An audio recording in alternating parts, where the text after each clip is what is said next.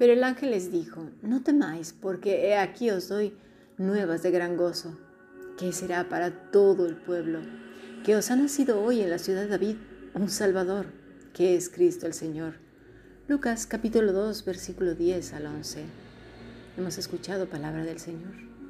Si deseas participar de este grupo internacional, escribe un correo electrónico a fundacionbiblica.gmail.com bueno, pues seguimos aquí en la Fundación Bíblica estudiando el Evangelio según San Lucas y tenemos nuevamente al doctor Pedro Piñol. Bienvenido. Bueno, soy realmente bien hallado. Es un privilegio estar aquí una vez más hablando sobre el contentamiento, el tema principal de esta semana, y dándonos cuenta la importancia de cómo para el hombre el descontento forma parte de su existencia. La insatisfacción de la vida es constante, la queja el querer más y más acumular, la envidia, los celos son parte del motor de la falta de contentamiento. Así es, pastor. y, creo, sinceramente, que antes de pasar al siguiente punto, un factor importante de este descontento del ser humano, pero ya no tanto del ser humano, sino de la iglesia, ya. es el no conocer, el no saber, el no discernir claramente el Evangelio. Esa es la base principal del problema. Todo empieza con entender el Evangelio. Y cuando uno acepta un Evangelio falso y un Cristo falso, todo lo demás cae en esa falsedad. Así es.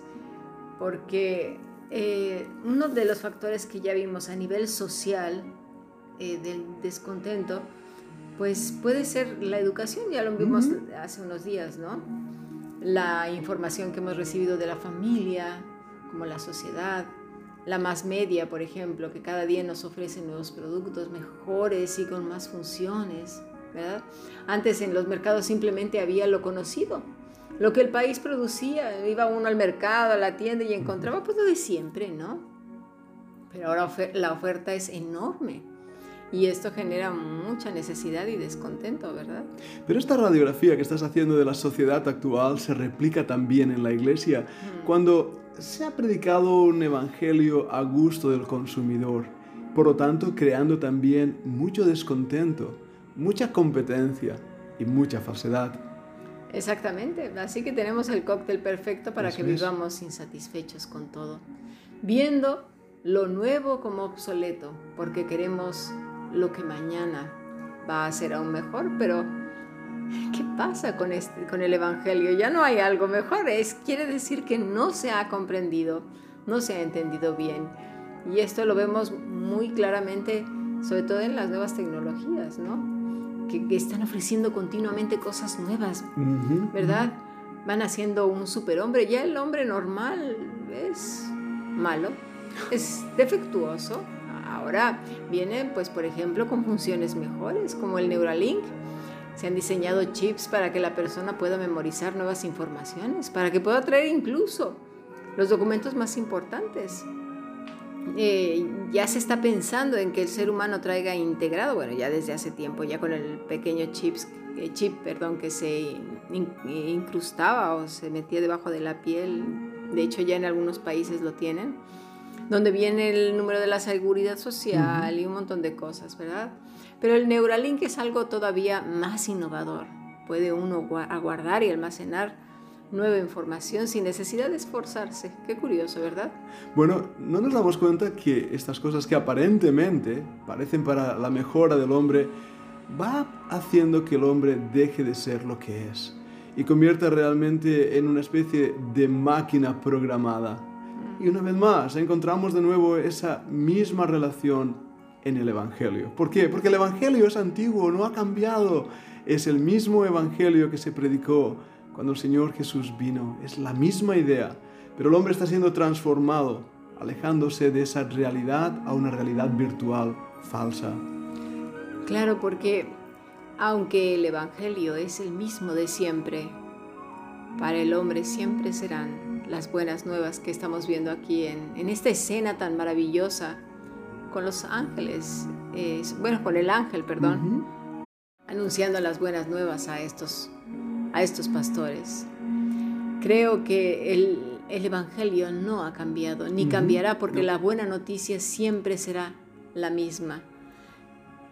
eh, tanto la sociedad como pienso que hay un enemigo en común han intentado precisamente generar ese descontento en el hombre para ir buscando lo nuevo y lo mejor. Y de ahí estos evangelistas que le añaden al Evangelio, pues como lo que vemos aquí en el Neuralink, ¿no? O estos dispositivos que traducen in situ, ¿eh? Te pones un dispositivo en, en, el oído como si fuera un, uno de estos para oír, un audífono. Sí, sí. Y la otra persona también. Y en tanto uno está hablando, in situ se está traduciendo y la otra persona lo está entendiendo en su propio idioma. Hay ah. mucho que decir en cuanto a la nueva era en que vivimos cosas inalcanzables para nuestros bolsillos, por supuesto. para las personas de a pie, sí. Pero la tecnología está ahí y puede ser usada. Y ahí está una vez más el problema. Pensamos que al igual que el Neuralink podemos ponernos un chip religioso en nuestra mente y pensar de una manera correcta. Ahora, no por tener una tecnología tan avanzada como lo que tenemos, queremos decir que la culpa la tiene la tecnología o que la tiene la familia o la sociedad. No radica ahí el problema. ¿Dónde pues está el problema? Cada persona es responsable de lo que piensa, de lo que dice, de lo que hace, de lo que siente, de lo que oye, ya sea para recibir todo y hacerlo suyo o desecharlo. Así es.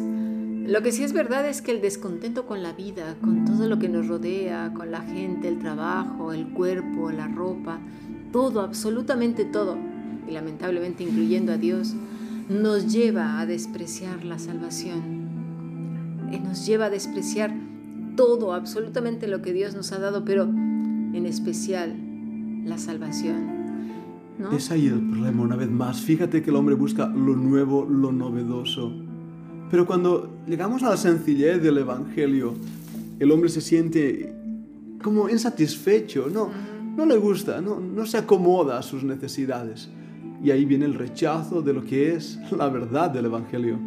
Así es, una de las preguntas que el hombre hace tanto, lo, verbaliza como no, es, ¿y qué me das a cambio? Eso es, Bueno, está bien, Señor, te doy un poco de mi vida, pero ¿qué me das a cambio? Te doy un poco de mi tiempo, pero ¿tú qué me vas a dar? ¿Salud? ¿Dinero? ¿Riqueza? ¿Qué voy a recibir de ti? El evangelio que se predica es este tipo de evangelio donde se ofrece, donde se da salud, bienestar, riqueza, no hay sufrimiento. Pero este no es el evangelio que el Señor Jesucristo predicó y que creyeron aquellos que le siguieron y estaban dispuestos a perder su vida, a no recibir nada a cambio, sino a darlo todo. Exactamente, aquí cuando los ángeles se presentan ante eh, bueno, el ángel, perdón, ante los pastores, no están ofreciendo nada. Absolutamente nada. Anunciando el nacimiento del rey. Y dice, un salvador para el pueblo, es decir, iban a salvar, no estaban ofreciendo otra cosa y ellos lo entendieron. Y lo abrazaron. Y si te fijas su respuesta fue correr siguiendo lo que el ángel le había mandado, buscando al Redentor. Exactamente, además cayeron llenos de temor. Es la misma reacción que debe de tener uno delante del Todopoderoso. Esta eh, manera de evangelizar en la que la persona se pone por encima de Dios, como si lo que, como si, como si mereciéramos todo, todas las cosas, toda bendición, como si nosotros fuéramos los que condicionamos a Dios. Necesitamos ver la imagen a Isaías como muerto ante el trono de Dios, Juan como muerto ante su misma presencia, ¿verdad? Los demonios a los pies de Cristo, Nabucodonosor clamando a Dios cuando reconoció su locura, ¿verdad? Y dándole la gloria a Ciro, a Tajerjes, ¿no? Pero, pero esta gente de siglos atrás que ya se enseña un evangelio así, yo no, la, no veo ni al predicador ni al que escucha en una actitud como estas. Al contrario, bueno, está bien, va, venga, ¿no? El problema sigue siendo el mismo. Hemos convertido a Dios en el mago de la lámpara maravillosa. ¿Qué me das? ¿Qué me das? ¿Qué me das? ¿Qué tienes que ofrecerme? ¿Me interesa? ¿No me interesa? ¿Lo acepto o lo rechazo? Abro la puerta a Cristo como si le hiciera un favor sin embargo, cuando vemos la actitud de los que adoraron a Dios en la Biblia, cómo clamaron a Él por ser salvos, y cómo sus mentes no estaban programadas con un chip, sino que sus corazones estaban ligados a la verdad de las escrituras. Vamos a pasar al siguiente podcast. Pastor, ¿qué le parece? Y seguimos ahondando en este tema. Muy bien. sigamos.